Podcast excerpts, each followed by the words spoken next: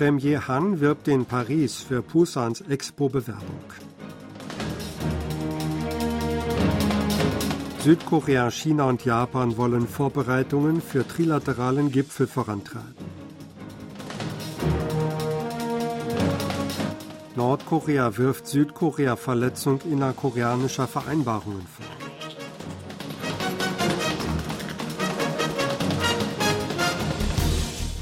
Premierminister Han Dok-soo wirbt einen Tag vor der Wahl der Gastgeberstadt in Paris für Pusans Expo-Bewerbung.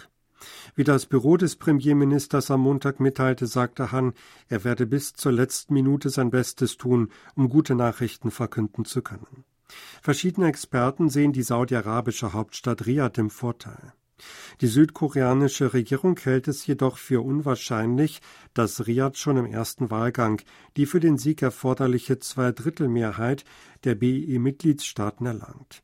Sollte es zu einer Stichwahl kommen und Pusan viele der Stimmen von Unterstützern Roms auf sich vereinen, habe Südkorea Chancen. Unterdessen bekräftigte die Regierung in Tokio ihre Unterstützung für Pusan, berichtete die japanische Zeitung Yomiuri Shimbun. Laut Experten habe die japanische Regierung zwar ihre Beziehungen zu Nahoststaaten überdacht, jedoch der Verbesserung der südkoreanisch-japanischen Beziehungen und der künftigen Zusammenarbeit Vorrang gegeben. Südkorea, China und Japan wollen ihre Vorbereitungen für einen trilateralen Gipfel vorantreiben. Das Gipfeltreffen solle so bald wie möglich stattfinden, vereinbarten die Chefdiplomaten Park Jin Wang Yi und Yoko Kamikawa am Sonntag im südkoreanischen Busan. Nach dem 100-minütigen Gespräch sagte der südkoreanische Minister Park vor der Presse, dass alle Parteien ihr Engagement bekräftigt hätten, damit ein Gipfel zu einem für alle Teilnehmer passenden und frühestmöglichen Termin zustande kommt. Bereits Ende September war bei einem hochrangigen Treffen beschlossen worden, den Dreiergipfel so bald wie möglich abzuhalten. Park äußerte sich nicht zum Zeithorizont des Gipfels. Da noch kein Termin ins Auge gefasst wurde, halten Beobachter ein Treffen noch in diesem Jahr für unwahrscheinlich. Südkorea hofft jedoch als Gastgeber des nächsten Dreiergipfels auf eine Durchführung in diesem Jahr. Es war die erste Zusammenkunft der Chefdiplomaten der drei Länder seit den Gesprächen im August 2019 in Peking. Nordkorea hat Südkorea vorgeworfen, gegen verschiedene innerkoreanische Vereinbarungen verstoßen zu haben. Die Kritik übte Rodong Shinmun, das Organ der herrschenden Arbeiterpartei Montag. Die Zeitung verurteilte die gemeinsamen Militärübungen Südkoreas und der USA sowie mit Japan als Spiel mit dem Feuer. Die Zeitung schrieb, dass Südkorea in einem Zeitraum von vier Jahren seit der Erklärung von Panmunjom im April 2018 über 600 Übungen für einen Aggressionskrieg durchgeführt habe. Allein im vergangenen Jahr seien über 250 südkoreanisch-amerikanische Militärübungen zur Vorbereitung von Präventivschlägen gegen Nordkorea durchgeführt worden. Zum Verteidigungsministertreffen zwischen Südkorea, den USA und Japan am 12. November hieß es, die Marionetten wollten dahingehend in die Irre führen, dass das Treffen für die Reaktion auf eine Bedrohung durch irgendjemanden gedacht sei. Sie könnten jedoch ihre kriminelle Identität als Handlanger des Krieges der USA und Japans niemals verbergen.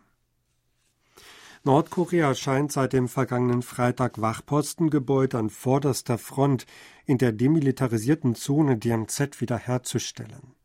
Das teilte das südkoreanische Militär Montag mit und präsentierte Fotos von Bewegungen in Nordkorea. Nordkorea hatte gemäß dem innerkoreanischen Abkommen vom 19. September 2018 elf Wachpostengebäude in der DMZ gesprengt. Das Land begann offenbar mit dem Wiederaufbau, nachdem es jüngst das Abkommen aufgekündigt hatte. Auf den veröffentlichten Aufnahmen ist zu sehen, wie nordkoreanische Soldaten Postenhäuser errichten und wie sie schwere Waffen wie rückstoßfreie Geschütze transportieren und nachts Wache stehen. Angesichts der Anzeichen für eskalierende Spannungen teilte das südkoreanische Militär mit, die Truppen seien einsatzbereit, indem die Sicherheit der Soldaten gewährleistet sei. Das Militär teilte die Absicht mit, sich auf die Erfassung der Bewegungen der nordkoreanischen Armee im Grenzgebiet zu konzentrieren. Nordkorea hat nach eigenen Angaben mit seinem militärischen Aufklärungssatelliten Malikyong 1 Bilder von der koreanischen Halbinsel und US-amerikanischen Militärstützpunkten auf Guam und Hawaii gemacht. Die nordkoreanische Nachrichtenagentur KCNA meldete am Samstag, dass Machthaber Kim Jong-un von dem Aufklärungssatelliten erstellte Fotos betrachtet habe. Darauf seien wichtige Ziele wie die Städte Pusan, Daegu und Gangneung zu sehen. Außerdem habe Kim Bilder gesichtet, die der Aufklärungssatellit beim Flug über Hawaii aufgenommen habe. Sie zeigen den Marinestützpunkt in Pearl Harbor und die Luftwaffenbasis Hickam in Honolulu, fügte KCNA hinzu. Nordkorea veröffentlichte die Aufnahmen bislang nicht. Da lässt sich deren Echtheit schwer überprüfen. Selbst wenn die Aufklärungssatelliten einwandfrei funktionieren würden, dürften die Fotos laut Experten aufgrund einer schwachen Auflösung keinen militärischen Nutzen bringen. Der Weltsicherheitsrat hat am Montag in einer formellen Sitzung über Nordkoreas Satellitenstart diskutiert. In der Sitzung am UN-Hauptsitz in New York wurden die Bemühungen um die Nichtverbreitung von Atomwaffen in Bezug auf Nordkorea erörtert. Das Treffen hatten acht Mitglieder des Gremiums gefordert, darunter die USA, Japan und Großbritannien. Auch ein Vertreter Südkoreas nahm an der Sitzung teil. UN-Generalsekretär Antonio Guterres hatte den Satellitenstart bereits als Verstoß gegen Resolutionen des Weltsicherheitsrats scharf verurteilt. Südkorea, die USA und Japan haben am Sonntag in Gewässern vor der Insel Jeju eine Marineübung abgehalten. Wie die südkoreanische Marine mitteilte, war daran auch der nuklear betriebene US-Flugzeugträger USS Carl Vinson beteiligt. Der Flugzeugträger war am Dienstag im südkoreanischen Pusan eingetroffen. Aus Südkorea war der Zerstörer König Sejong der Große beteiligt. Japans Selbstverteidigungsstreitkräfte schickten einen Zerstörer der Murasame-Klasse. Es wurden Manöver im Wasser und in der Luft durchgeführt, für die Situationen wie ein nordkoreanischer Raketenangriff simuliert wurden. Nach Angaben der südkoreanischen Marine sollte die enge Zusammenarbeit und Interoperabilität angesichts einer wachsenden Bedrohung durch Nordkoreas Atomwaffen und Raketen geübt werden. Der Generalsekretär des Internationalen Gewerkschaftsbundes IGB hat Präsident Yoon Song-yeol aufgefordert, das sogenannte Gesetz des gelben Umschlags, eine Überarbeitung von Artikel 2 und 3 des Gewerkschaftsgesetzes umzusetzen. Der Generalsekretär Luc Triangle habe in einem Schreiben an Präsident Jun gefordert, den am 9. November von der Nationalversammlung verabschiedeten Entwurf zur Änderung des Gewerkschaftsgesetzes zu unterzeichnen und verkünden, teilten die Gewerkschaftsdachverbände KCTU und FKTU am Montag mit.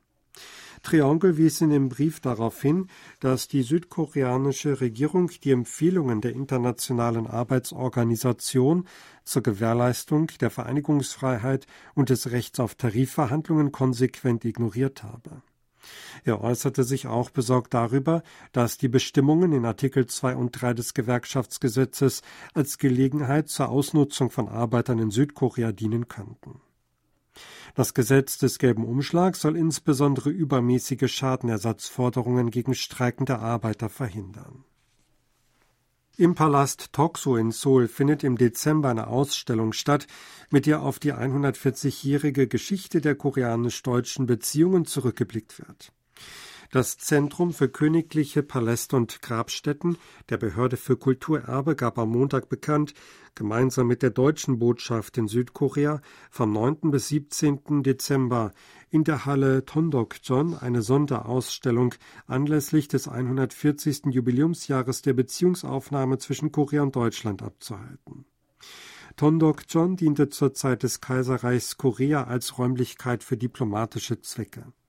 Bei der Ausstellung wird die Geschichte zwischen beiden Ländern seit 1883, als sie den Deutschland-Korea-Vertrag unterzeichneten, bis zur Gegenwart mit Fotos, Videomaterialien und nachgebildeten Relikten gezeigt.